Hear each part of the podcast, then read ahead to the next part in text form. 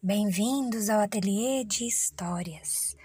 Hoje vamos ouvir uma história que se passou também na época do Renascimento e se relaciona com a criança de 13 anos.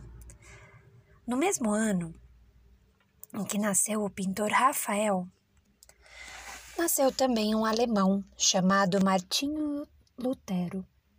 Seu pai era pobre, trabalhava numa mina de carvão mas fez grandes sacrifícios para que o filho pudesse estudar.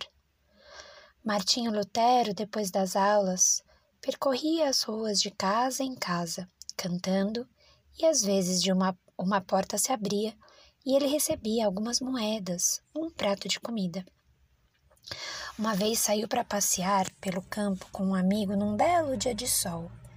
Mais tarde, porém, nuvens escuras se acumularam e os dois se viram debaixo de um terrível temporal. Eles correram em busca de um abrigo, mas nisto um raio riscou o céu e o amigo de Lutero foi atingido e morreu. Houve então uma grande transformação em Lutero. Ele se perguntava: por que será que eu não fui atingido pelo raio? Cada vez mais se convencia de que Deus o havia poupado com um propósito e decidiu tornar-se frade agostiniano. Tornou-se um pregador famoso e, tendo o convento precisado mandar um dos frades a Roma, escolheu Lutero. Em Roma, Lutero observou padres, bispos, cardeais que se valiam de sua posição para enriquecer. Viu que o Papa vendia altas posições no clero a qualquer um que pagasse bem. E ele retornou a seu convento, muito triste e desapontado. O Papa precisava de uma grande soma de dinheiro para pagar arquitetos e pintores a fim de construir a igreja mais maravilhosa do mundo. E começou a fazer como o Papa anterior a ele, que vendia o perdão de Deus, as chamadas indulgências. E cacheiros viajantes da igreja saíam por todos os países da Europa vendendo indulgências. Quando a venda foi feita na Alemanha, Lutero achou que não podia ficar quieto e pregou abertamente contra um comércio tão vergonhoso feito em nome de Deus e da Igreja cristã.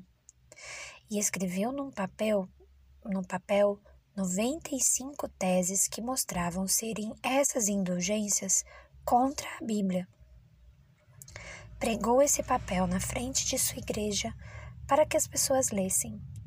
E as pessoas liam e copiavam e mandavam por toda a Alemanha essas teses que Lutero apresentava. Lutero foi chamado a Roma por causa disso, mas se recusou a ir. Ele achava que toda a igreja devia ser organizada de modo diferente, ou seja, reformada, e foi acusado de heresia.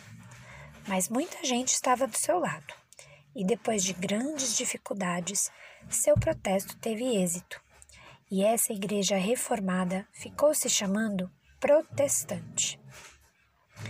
Ele traduziu a Bíblia para o alemão e, graças à recente invenção da imprensa, todo o povo podia lê-la, que não era indicado pela Igreja de Roma.